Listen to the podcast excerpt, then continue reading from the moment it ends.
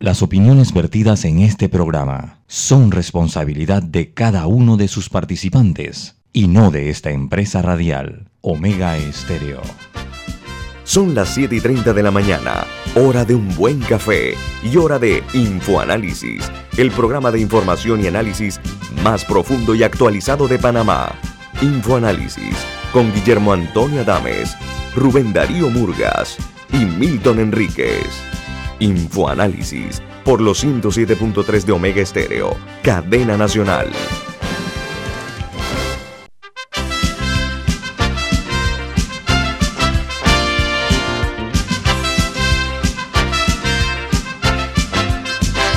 Buen día, desde la capital de la República de Panamá, les saludamos en otra edición de Infoanálisis, un programa para la gente inteligente. Hoy es 3 de septiembre del año 2021.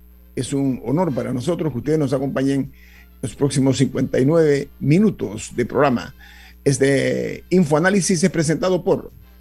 Por Café Lavazza, un café italiano espectacular que usted puede conseguir en los mejores supermercados, solicitarlo en los mejores restaurantes y también pedir servicio a domicilio a través de www.lavazzapanamá.com.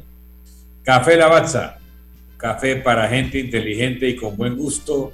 Presenta Infoanálisis. Bueno, no olviden que pueden escuchar Infoanálisis en todas las frecuencias de Omega Estéreo a nivel nacional, 107.3 y 107.5 en el área de Azuero, en provincias centrales, 107.5. También en la página web de Omega Estéreo pueden escuchar el programa y la señal de Omega Estéreo 24 horas al día.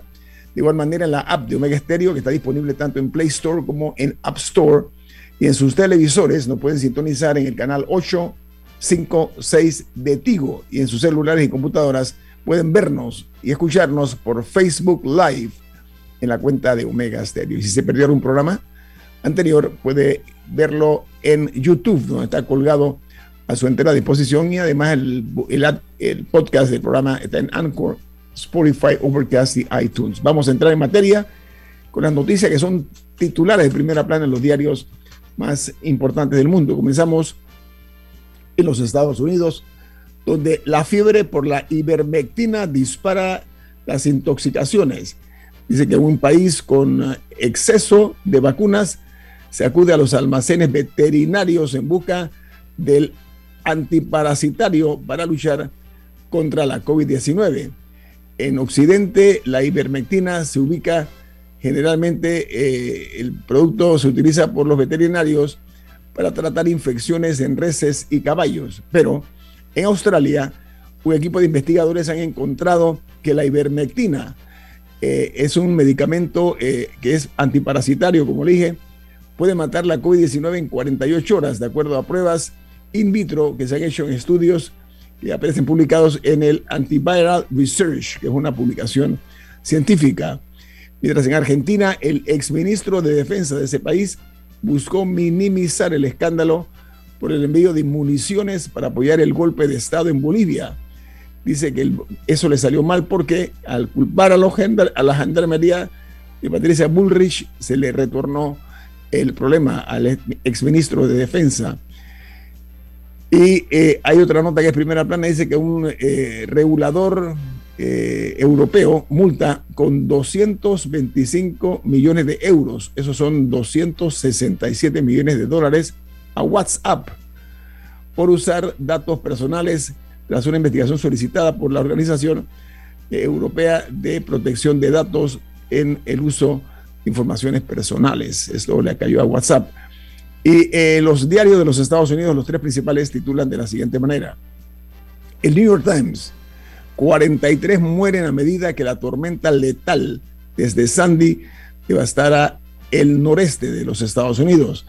Dice que las intensas lluvias muestran el letal impacto del cambio climático y la letalidad de la tormenta refleja cómo el volumen de lluvia simplemente sobrepasó la capacidad de la infraestructura que fue construida para otra época.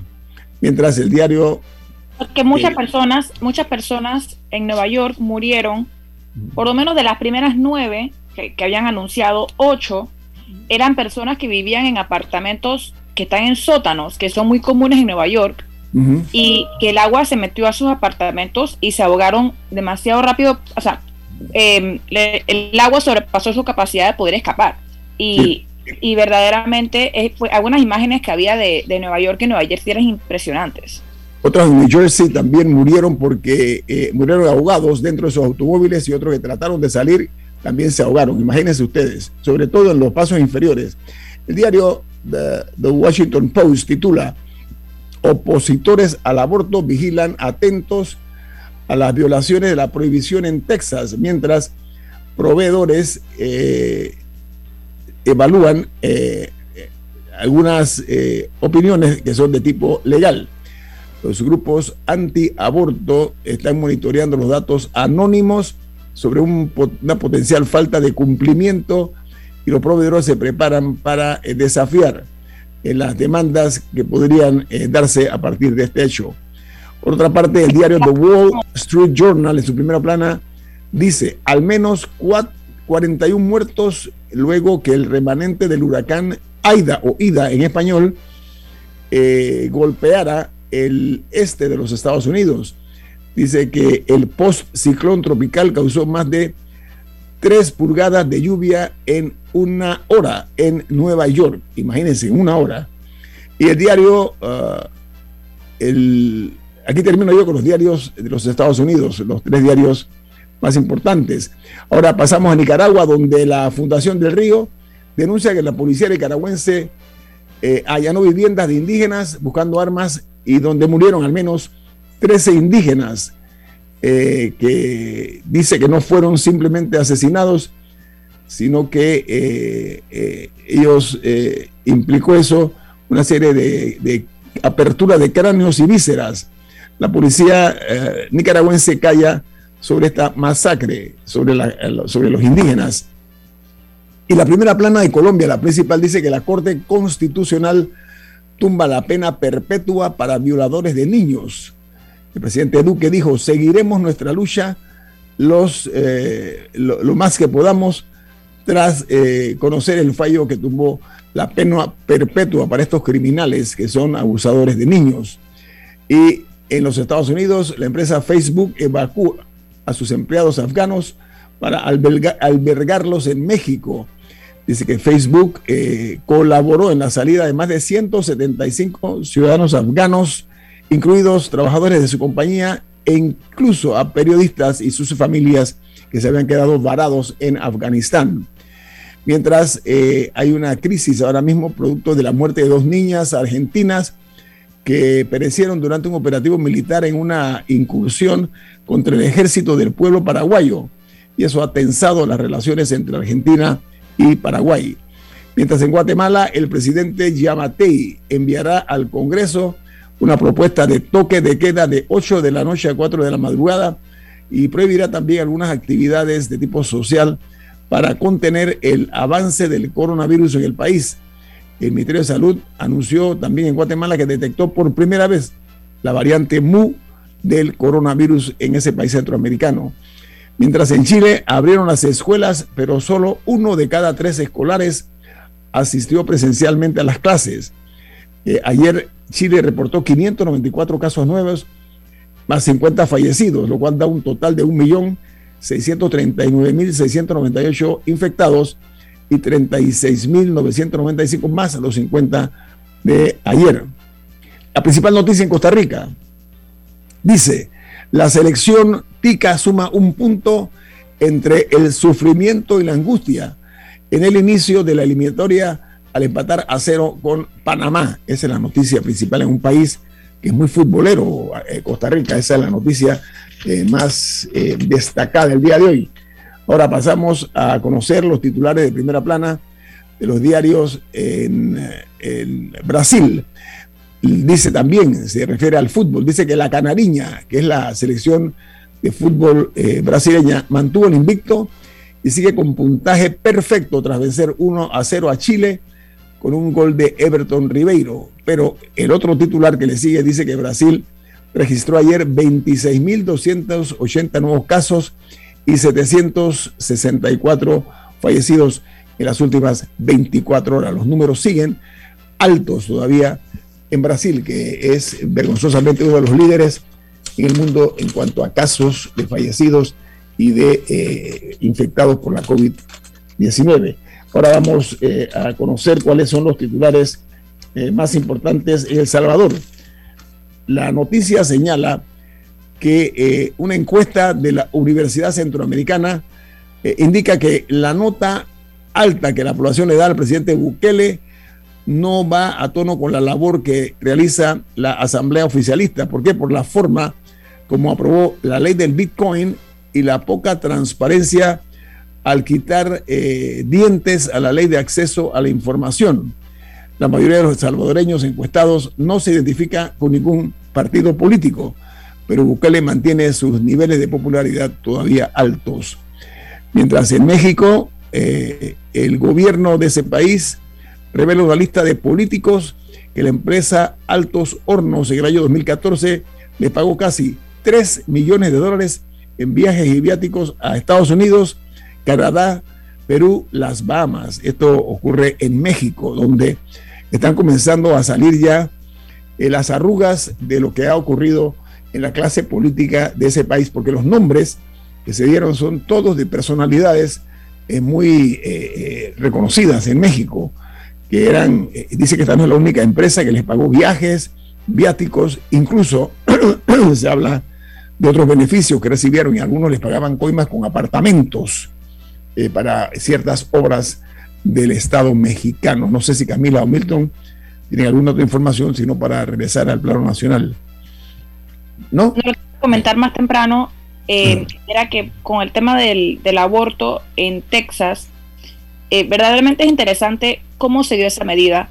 Ya se conocía que la Corte Suprema de Estados Unidos había tomado un giro conservador eh, durante la presidencia de Donald Trump y particularmente porque cuando Barack Obama todavía era presidente, ocho meses antes de que él saliera al poder, eh, había muerto el magistrado Anthony Scalia y en ese momento los republicanos le bloquearon todos los intentos para, para nombrar a, en ese momento iba a ser Merrick Garland como magistrado, ocho meses antes de que él saliera del poder, porque decían que era un periodo de transición y que él no tenía por qué estar nombrando ni un magistrado, que eso lo tenía que hacer el siguiente presidente.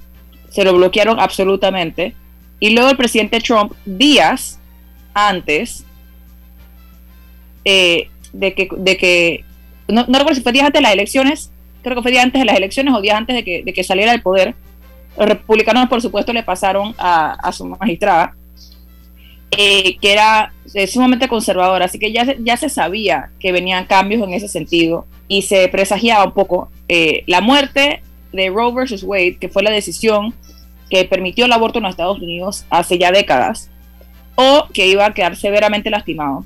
Y lo interesante, por lo que doy este contexto a la Corte Suprema de Estados Unidos, eh, antes de, de, mencionar lo que está pasando en Texas hoy en día, es que la única razón por la que Texas está pudiendo hacer lo que está haciendo es porque la Corte Suprema no actuó. No fue que dieron una decisión en firme en un sentido o la otra, sino que no actuaron sobre una, sobre una petición que había de bloquear eh, lo que iba a suceder, en eh, a suceder en Texas, y por eso es que Texas está actuando como lo está haciendo. Y me, recordó un poco al, al, al patio nacional, cuando, cuando es una manera de actuar, pero por omisión, pues, por, por, no, por no querer tomar una decisión en firme, para, para que nadie pueda decir que ellos, lo, ellos tomaron Roe versus Wade en, Texas. Simplemente vieron para otro lado y dejaron que las cosas siguieran su rumbo. Y me parece muy interesante como el contexto de, cómo ha ido cambiando la legalidad en Estados Unidos en ese sentido. Pero lo hemos invitado esta mañana. Milton, un minuto. En el sistema constitucional norteamericano, el, la designación de magistrado de la Corte Suprema de Justicia, que es vitalicia, es el concurso de dos voluntades, del Ejecutivo y el Legislativo. Que el Ejecutivo proponga a alguien no obliga al Legislativo a aprobarse. Así como al propio George Bush hijo le rechazó un Senado controlado por los republicanos a la señora Meyers y lo obligó a volver a mandar, a pesar de los argumentos que hayan dado de la transición o lo que sea, el sistema constitucional dice que el presidente propone y el Senado ratifica o rechaza. Así que no estaban obligados a aprobarle el candidato de Barack Obama como tampoco lo estaban de los candidatos de Trump. El sistema funcionó. En lo segundo, la Corte Suprema de los Estados Unidos escoge los casos que quiere oír. Ese es parte del sistema. Si la Corte decidió que no quería oír el caso de Texas, no es una omisión, es una conducta normal de la Corte Suprema de Estados Unidos decidir qué casos quieres oír y qué no, porque su decisión sienta precedentes. Y al no escuchar el caso de Texas, no cambiaron el presidente de Roe versus Wade, así que hay que analizar esa decisión con Quizá me equivoqué con la palabra omisión, pero básicamente actuaron con no actuar. O sea, al no actuar fue una manera de actuar. Claro, o sea, al no, escuchar el caso, pero Pero si hubieran escuchado el caso y hubieran fallado a favor de Texas, lo que pasa en Texas se hubiera extendido a muchos más estados. Así que actuaron con prudencia. Vamos al corte comercial. El texto ideológico de la Corte, ¿no? Esto es Info Análisis, un programa para la gente inteligente. Omega Stereo tiene una nueva app. Descárgala en Play Store y App Store totalmente gratis. Escucha Omega Stereo las 24 horas donde estés con nuestra nueva app.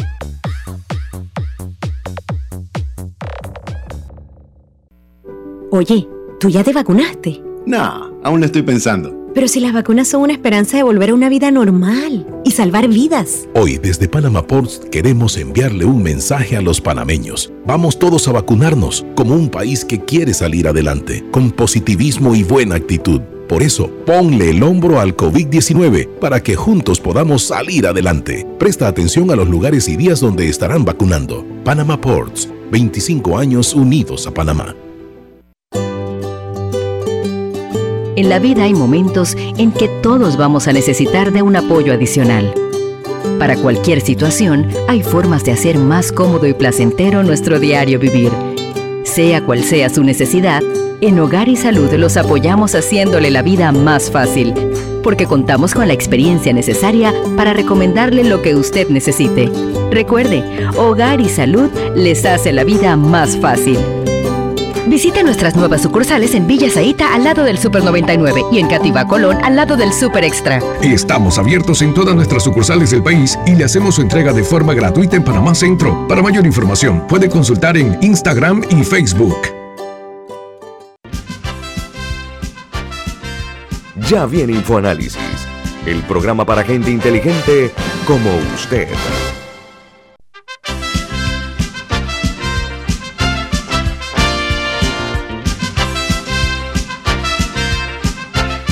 Bueno amigos, don Milton Enrique tiene otra información importante comercial. ¿Cuál es Milton? Así es, Vento Pio Box es la forma más segura y confiable para traer sus compras por internet con una tarifa aérea de hasta 1.95 por libra y una tarifa marítima de hasta 1.50 por libra con entrega gratis. Además, usted puede hacer un seguimiento en vivo de sus pedidos a través de la app de Vento Pio Box puede llamar al 6255-4285. 6255-4285. Vento Pio Box. Vento con B de Veloz. Bueno, cerramos esta semana con eh, el tema que es de interés para todos, o por lo menos debe serlo, las reformas electorales. Para eso vamos, o hemos invitado al ex magistrado del Tribunal Electoral, el abogado Guillermo Márquez Amado. Buen día, magistrado, ¿cómo está?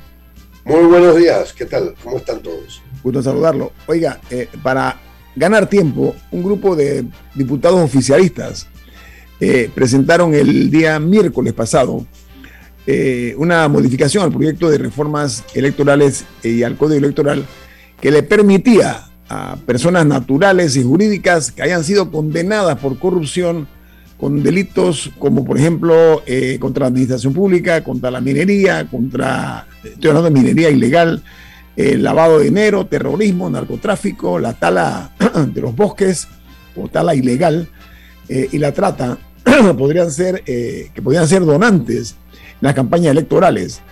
Pero sin embargo, parece que recapacitaron ante el rechazo de la opinión pública y el diputado panameñista Carles anunció que habían retirado esta desafortunada propuesta en el proyecto 544. ¿Qué le parece esa iniciativa de los diputados de permitir que personas y, y empresas corruptas pudieran ser donantes en la próxima campaña electoral, magistrado Márquez, Márquez Amado, perdón.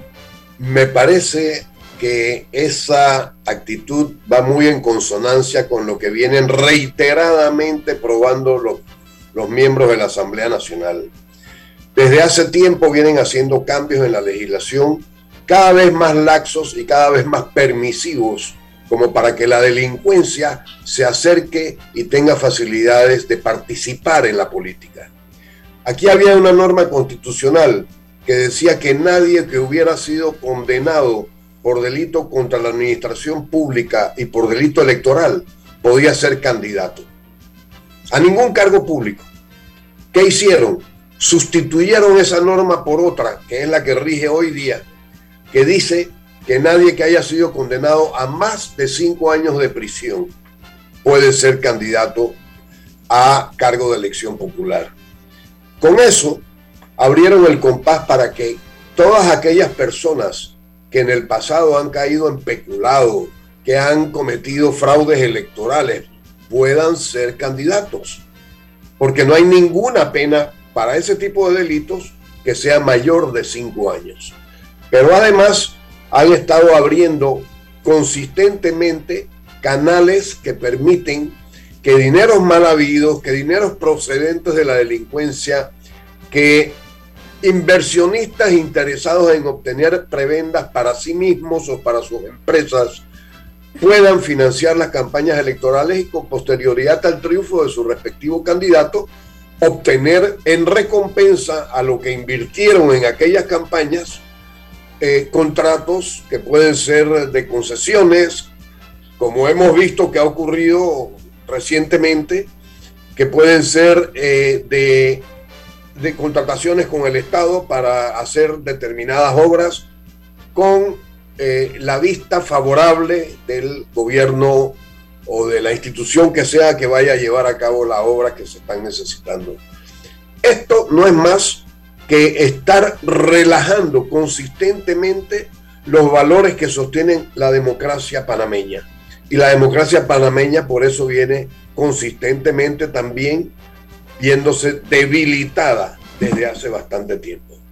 Pero un exabrupto eso, magistrado, para la gente decente, el hecho de que a los indecentes se le permita mantener eh, cierto, cierta influencia o mucha influencia en los destinos del país, porque eh, en un torneo electoral se define también el futuro de cualquier nación. ¿Por qué razón? Porque se cogen las autoridades. Ahora, yo, eh, yo, les preguntaría, por ejemplo, permítame esta, esta oportunidad, yo les permitiría, por ejemplo, a esos diputados si ellos permitirían que a sus hijos una persona que, que fuera un delincuente reconocido que roba bancos, por ejemplo, le diera parte de lo que obtuvo de, esos, de esas fechorías a sus hijos que para que compraran moto o para que compraran juguetes o lo que fuera. No, porque ese es el camino para ir comprando las conciencias e, e, ir desnaturalizando la moralidad de una sociedad. Ahora, el Tribunal Electoral eh, da cuenta de que esto representa un posible retroceso, es el término que usó el Tribunal Electoral pero es un, retroceso muy en serio, magistrado Márquez Amado, ¿no? Es una forma eufemística de llamar algo que es verdaderamente una distorsión seria de nuestra democracia. Eh, y aquí no estamos para diplomacias en estos momentos. Cuando hay una cosa como esta, hay que llamar al pan pan y al vino vino. Y eso no le hace ningún favor al Tribunal Electoral, sino lo que hace es que pone una especie de paño tibio a algo que debe ser eh, considerado con mucha atención para que se pongan los remedios adecuados. Mila. Hablemos un poco de financiamiento. Eh, comentábamos hace unos días eh, que entre las propuestas que había para esta reforma electoral estaba bajar el tope de financiamiento una vez más, que recordemos que las eh, reformas de 2017 ya se había rebajado, por ejemplo, para presidente a un tope de 10 millones. Y la propuesta de la Comisión de Reformas Electorales para, para esta reforma era bajarlo un poco más a 7.5 millones. Sin embargo, los diputados proponían duplicar la cantidad actual a 20 millones. ¿Por qué las elecciones en Panamá cuestan tanto comparado con otros países? ¿Por qué se gasta tanto? Y por suerte hemos dejado los días atrás en, en que hemos dejado atrás los días en que la ciudad quedaba empapelada para las elecciones, que era una cantidad de, basura por todos lados y de... Vacío visual, vacío visual. Eso me dio que quedó atrás, pero ¿por qué Panamá gasta tanto en sus elecciones comparado con otros países? Le pongo un número, magistrado, antes que usted responda. Se habla que una candidatura para un ser eh, eh, diputado de la República cuesta arriba de medio millón de dólares. Imagínese usted, en cinco años que va a estar esa persona en el cargo, no va a lograr recuperar esa, entre comillas, inversión. Eso implica entonces que tienen que entrar gente con dinero a financiarlos y en consecuencia a mandar lo que es el criterio del diputado eh, que está hipotecado, ¿no? A, quienes le invierten en su campaña. Adelante, magistrado. Eh, esto, esto tiene varias, varios ángulos que deben verse. En primer lugar, las campañas en Panamá han venido eh, subiendo drásticamente en cuanto a costo precisamente porque se ha entronizado un, un criterio clientelar para sufragar las campañas políticas. Y de esa manera, quienes no tienen méritos, quienes no tienen ningún compromiso ciudadano con la sociedad, lo que hacen es que cuando llega la campaña política, a través de la publicidad, que siempre cuesta mucho dinero, invierten en esa publicidad, se anuncian profusamente pero abundantemente. Por eso es que nos inundan con propaganda electoral y luego, como en las propagandas electorales nadie es feo, todos salen bonitos, esos que pudieron obtener mejores servicios o mejor eh, publicidad terminan siendo elegidos por las comunidades para los cargos de diputados, para otros cargos también. Eso requiere mucho dinero y por eso el Estado ha estado permitiendo por un lado que haya eh, eh, dinero en las campañas y por otro lado el propio Estado está subvencionando considerablemente, excesivamente esas campañas electorales. Mire, el, el costo que tiene una campaña electoral en cuanto al subsidio, no estoy hablando de las donaciones privadas, es del 1% de los ingresos central del gobierno central. Eso eh, eh, eh, equivale en el año 2021 a 69 millones de dólares. Si las elecciones hubieran sido este año, los partidos políticos habrían tenido 69 millones de dólares para disponer para sus gastos de campaña y para, para los próximos cuatro años. hay una fórmula general. Magistrado, pero hay unas asimetrías muy marcadas. En ese eh, en ese financiamiento electoral, a ver, eh, los panameños, más o menos la mitad está inscrito en partidos políticos, la otra mitad no. Pero para efectos de del subsidio electoral, más del 95% va a los partidos políticos tradicionales. No sé si me explico. O sea, la, la 96.5%. Bueno, entonces hay una, hay una figura de, de, una eh, inequidad casi que morbosa, ¿no? ¿Qué opina usted de eso en, dos minutos, magistrado? Eso es gravísimo. Incluso los observadores internacionales que estuvieron en, la misma, en, las últimas elecciones se lo hicieron saber a los magistrados del Tribunal Electoral. El otro punto también es que se permiten unas donaciones para, de, carácter privado eh, sumamente altas. Y entonces eh, ahora, ahora el tope que existe en la ley panameña es de 10 millones de dólares para las campañas presidenciales, pero también hay donaciones permitidas para los candidatos a alcaldes, a representantes, a, diputados del Parlamento Centroamericano que nunca nadie sabe quiénes son, ni siquiera cuando son candidatos. Ni qué hacen tampoco. Que no sabe ni siquiera qué se hace, qué hacen en el Parlamento Centroamericano. Nada, no ni tiene ningún efecto, ni, ni, ni ha probado tener ningún efecto positivo eh, que, se, que se conozca, por lo menos. Ni siquiera sabemos qué es lo que hace. Sí. Entonces, tengo corte comercial, magistrado. Disculpe. Corte comercial. Esto es Info Análisis, un programa para la gente inteligente.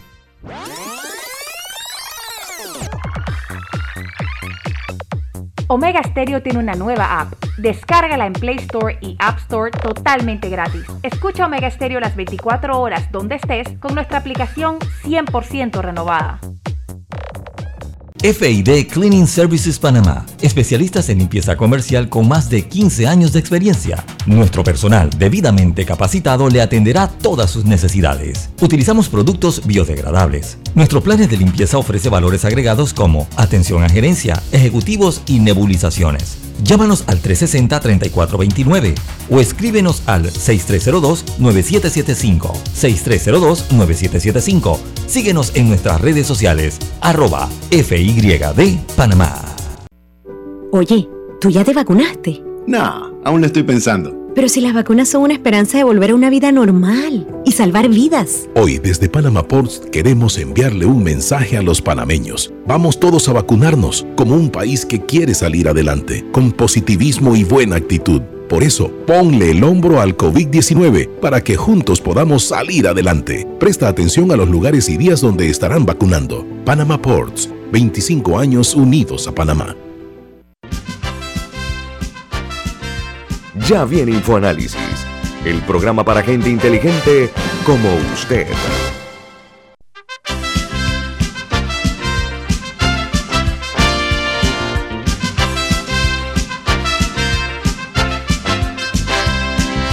Bueno amigos, eh, presten mucha atención porque Milton Enrique tiene algo importante para ustedes. Diga, Milton. Así es.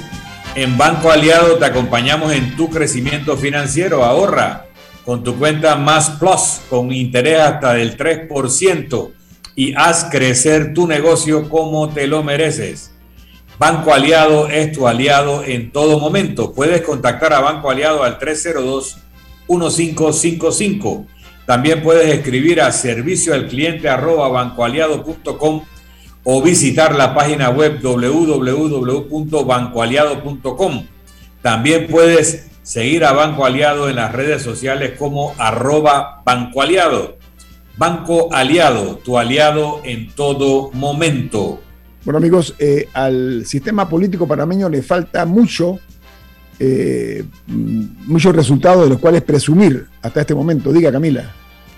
Eh, comentábamos un poco en el cambio que el problema no es que se le dé dinero a los partidos, porque al final parte de la labor del Tribunal Electoral no es solamente vigilar las elecciones cada cinco años, sino eh, fortalecer los partidos, que, estos eh, tengan estructuras sólidas o colaborar para que esto suceda.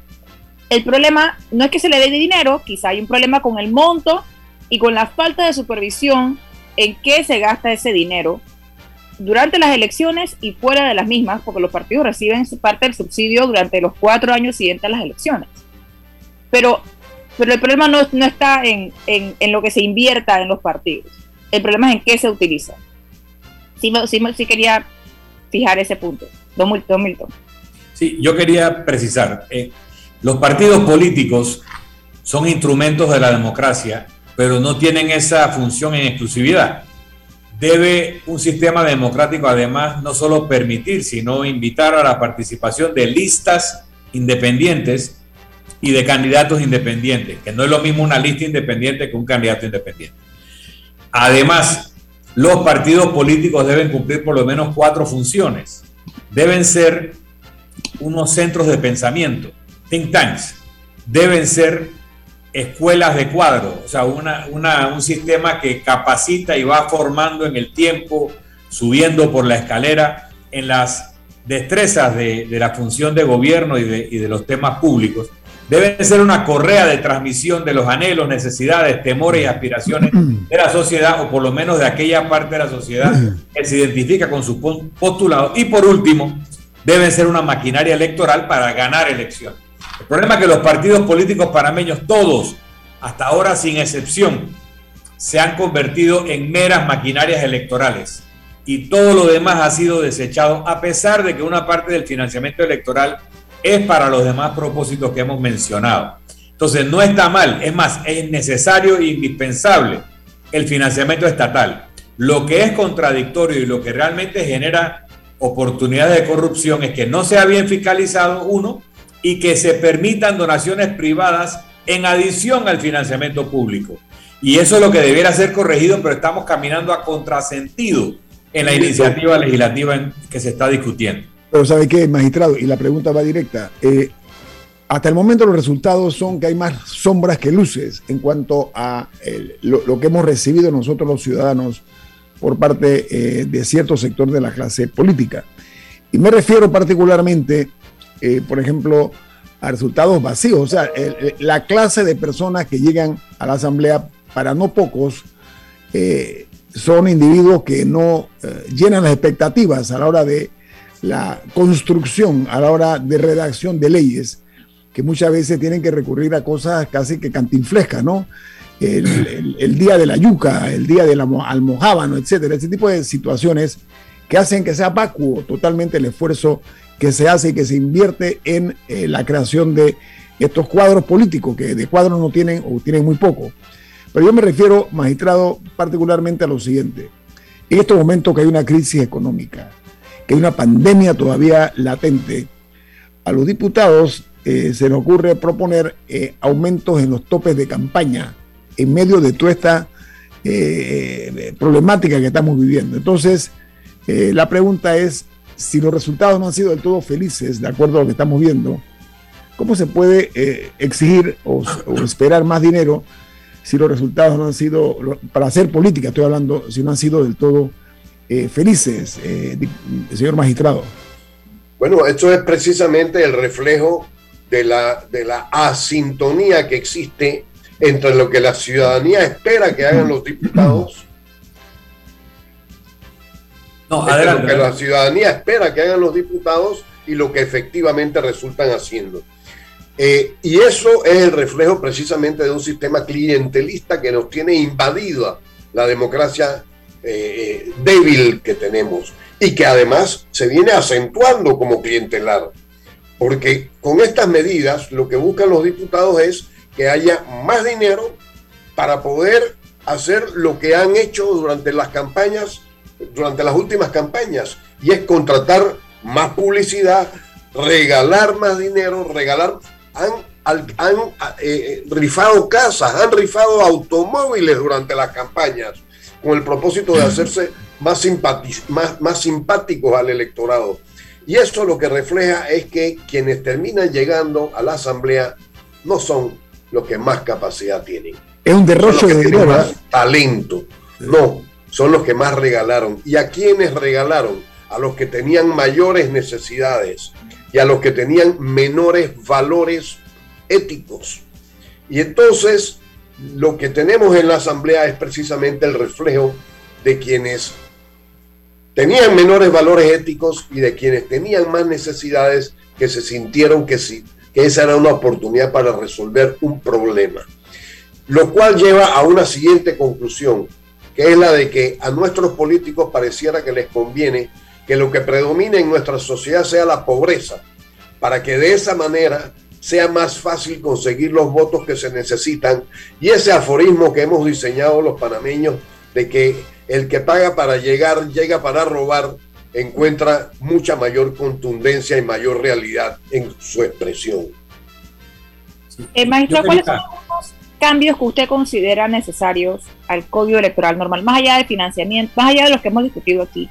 ¿Cuáles son algunos cambios que usted considera que mejoraría la situación electoral en nuestro país? En primer lugar, suponiendo que se disminuya el costo de las campañas, considerablemente, tanto el privado que se elimine y el subsidio público que se le reduzca considerablemente, eliminar eh, eh, la publicidad en la medida de lo posible.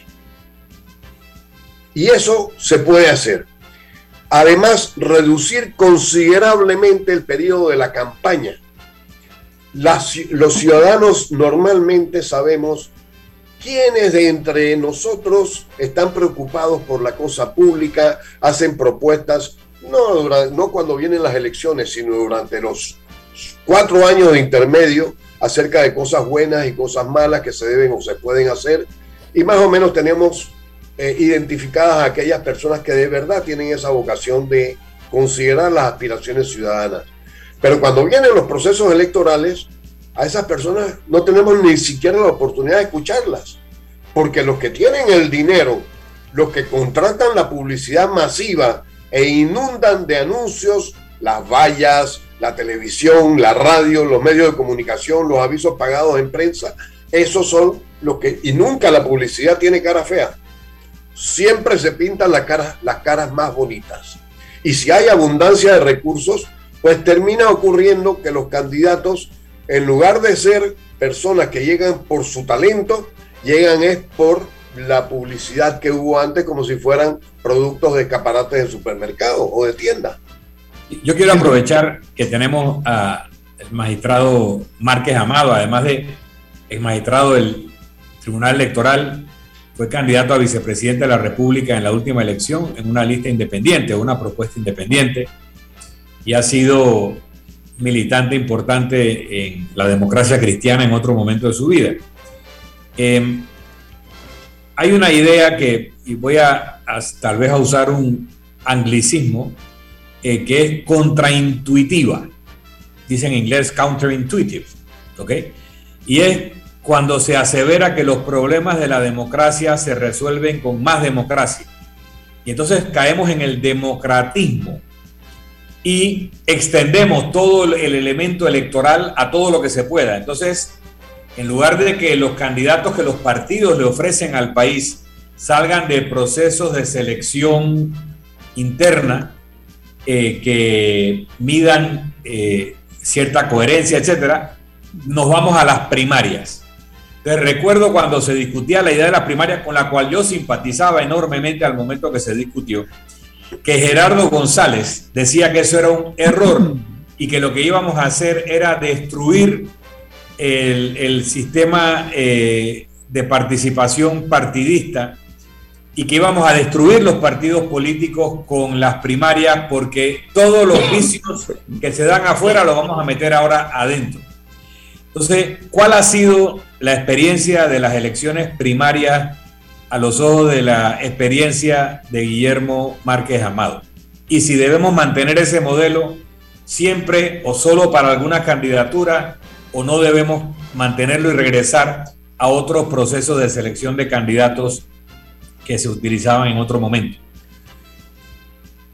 Vamos a ver, en aquel tiempo yo me opuse a las primarias. Yo no creía en las primarias, yo había tenido una vida partidista, había tenido experiencia eleccionaria política y me pareció, y coincidía en eso con el planteamiento de fondo de Gerardo González, pero Gerardo González a final de cuentas se matriculó con las primarias porque eso les daba una, le proyectaba una buena imagen al partido que él estaba representando.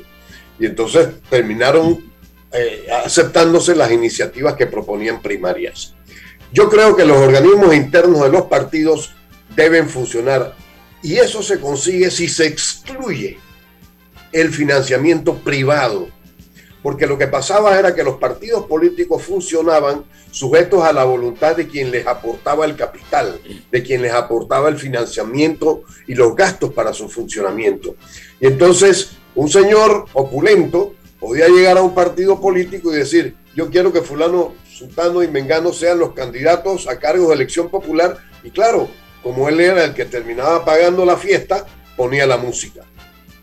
Si eso se eliminó y, el, y los partidos políticos pueden entonces sustentarse con el subsidio electoral únicamente bien administrado, entonces ese problema debería dejar de existir porque las organizaciones partidistas de los municipios, de las provincias o la nacional inclusive, podrían hacer la escogencia de los candidatos que mejor que mejores consideraran eh, eh, representar al partido de que se trate para llegar a ser para, para llegar a desempeñar el cargo público del cual se trate. Esa yo creo que es la fórmula y esa era la forma en la que yo pensaba que debían hacerse las cosas en ese tiempo.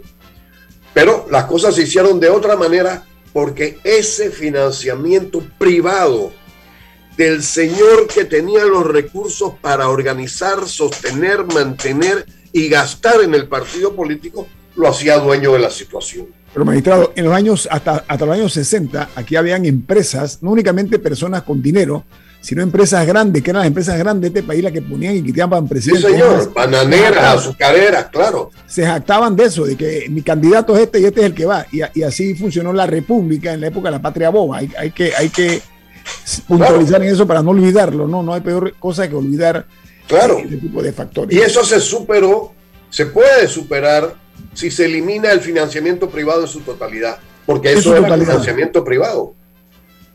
Ok.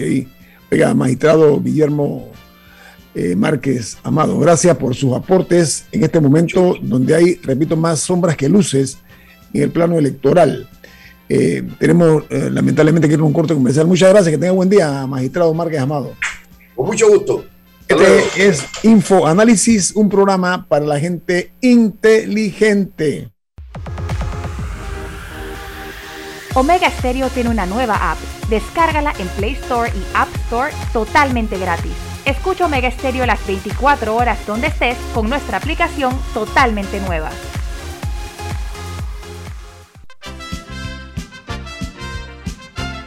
La gente inteligente escucha InfoAnálisis. Los anunciantes inteligentes se anuncian en InfoAnálisis. Usted es inteligente. Llame al 269-2488 y todos lo sabrán. Infoanálisis, de lunes a viernes de 7 y 30, 8 y 30 de la mañana, en donde se anuncian los que saben. Si desea que sus colaboradores trabajen desde su casa, podemos ayudarle. En Solutexa somos expertos en aplicar la tecnología a las técnicas y trabajos de oficina. Contáctenos en solutexa.com.pa o al 209-4997. Solutexa.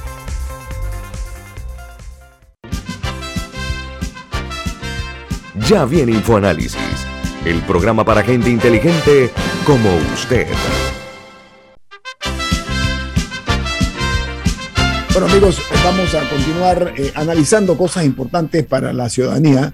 Ya hemos eh, penetrado en el análisis profundo de lo que son las reformas electorales y el riesgo que hay de eh, dar no un paso para atrás, sino varios pasos para atrás en algunas cosas que se habían logrado.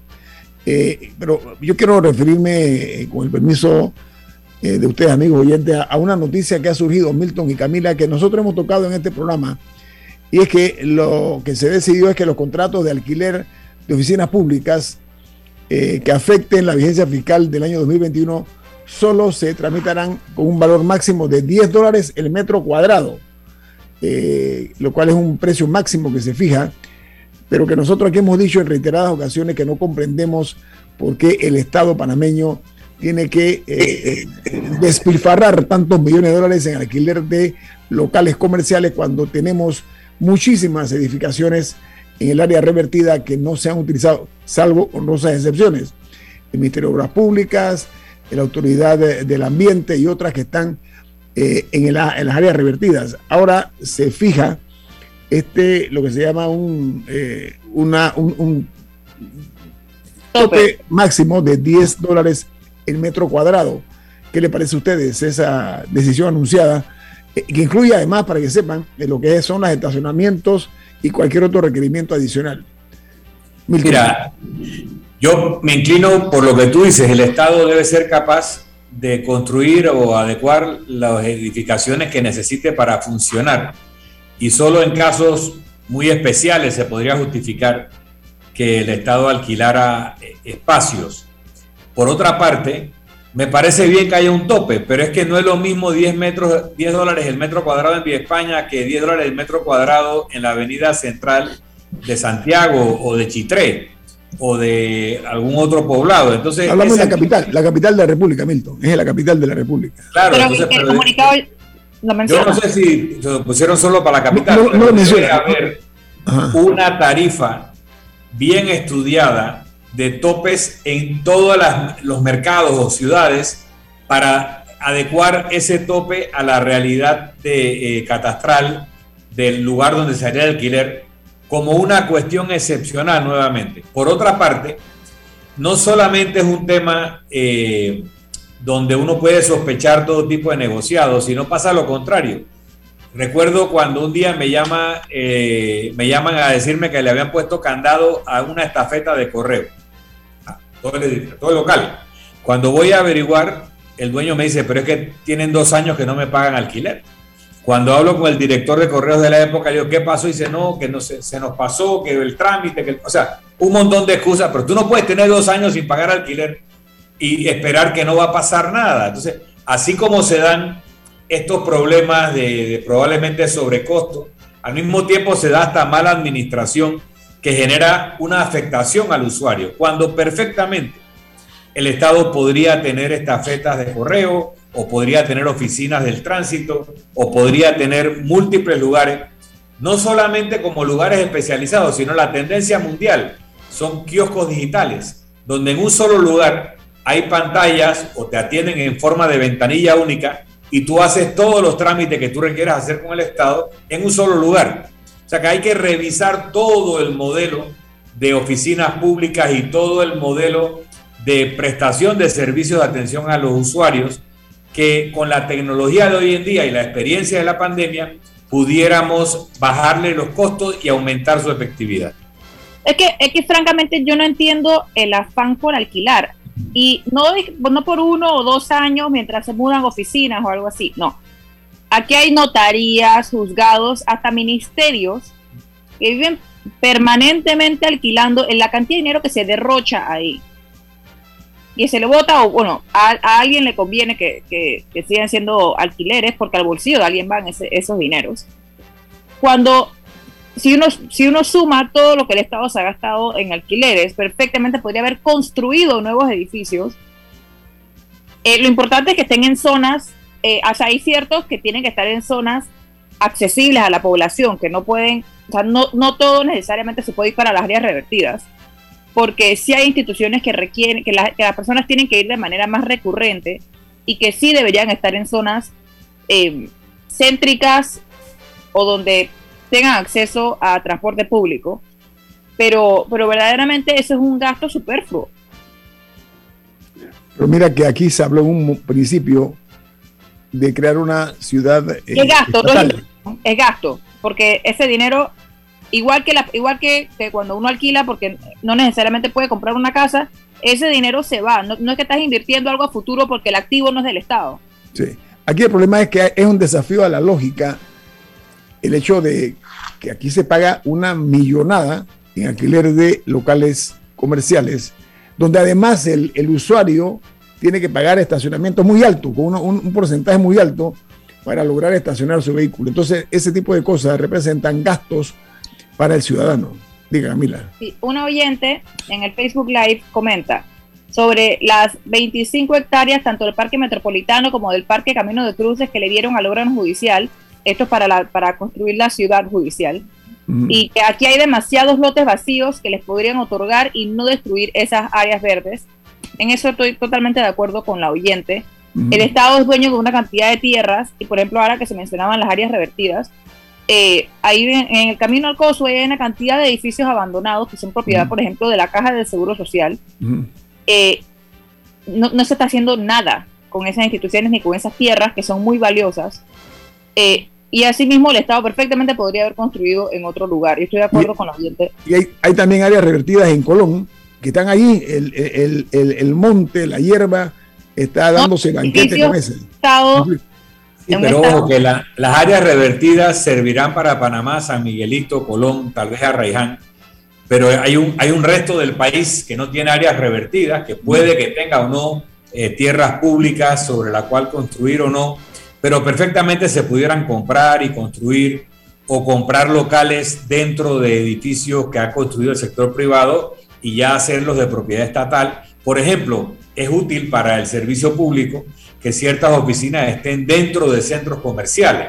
Entonces no vamos a poner al Estado a construir un centro comercial, pero hace sentido que el Estado, ciertas dependencias, puedan comprar locales dentro de centros comerciales para aprovechar esa accesibilidad para los usuarios. O sea, no es blanco y negro, hay, hay modalidades. Mire, en España, cuando uno va a sacar la licencia, uno escoge un lugar que le quede cerca para hacer las pruebas y normalmente son oficinas particulares que han ganado una concesión de poder tener los aparatos para aplicar los exámenes. Como quiera, que lo que hacen es recibirlo, sentarlo frente a la máquina, explicarle qué se hace y uno hace la prueba ante un sistema computarizado cuyo resultado se controla fuera de la oficina, pues no es mayor problema. Ellos están poniendo su espacio, se ganan una parte de lo que uno paga, pero el Estado no paga por un alquiler ni por personal, solamente la comisión al, al dueño de la oficina por prestar el servicio. Entonces, hay múltiples formas que se pudieran revisar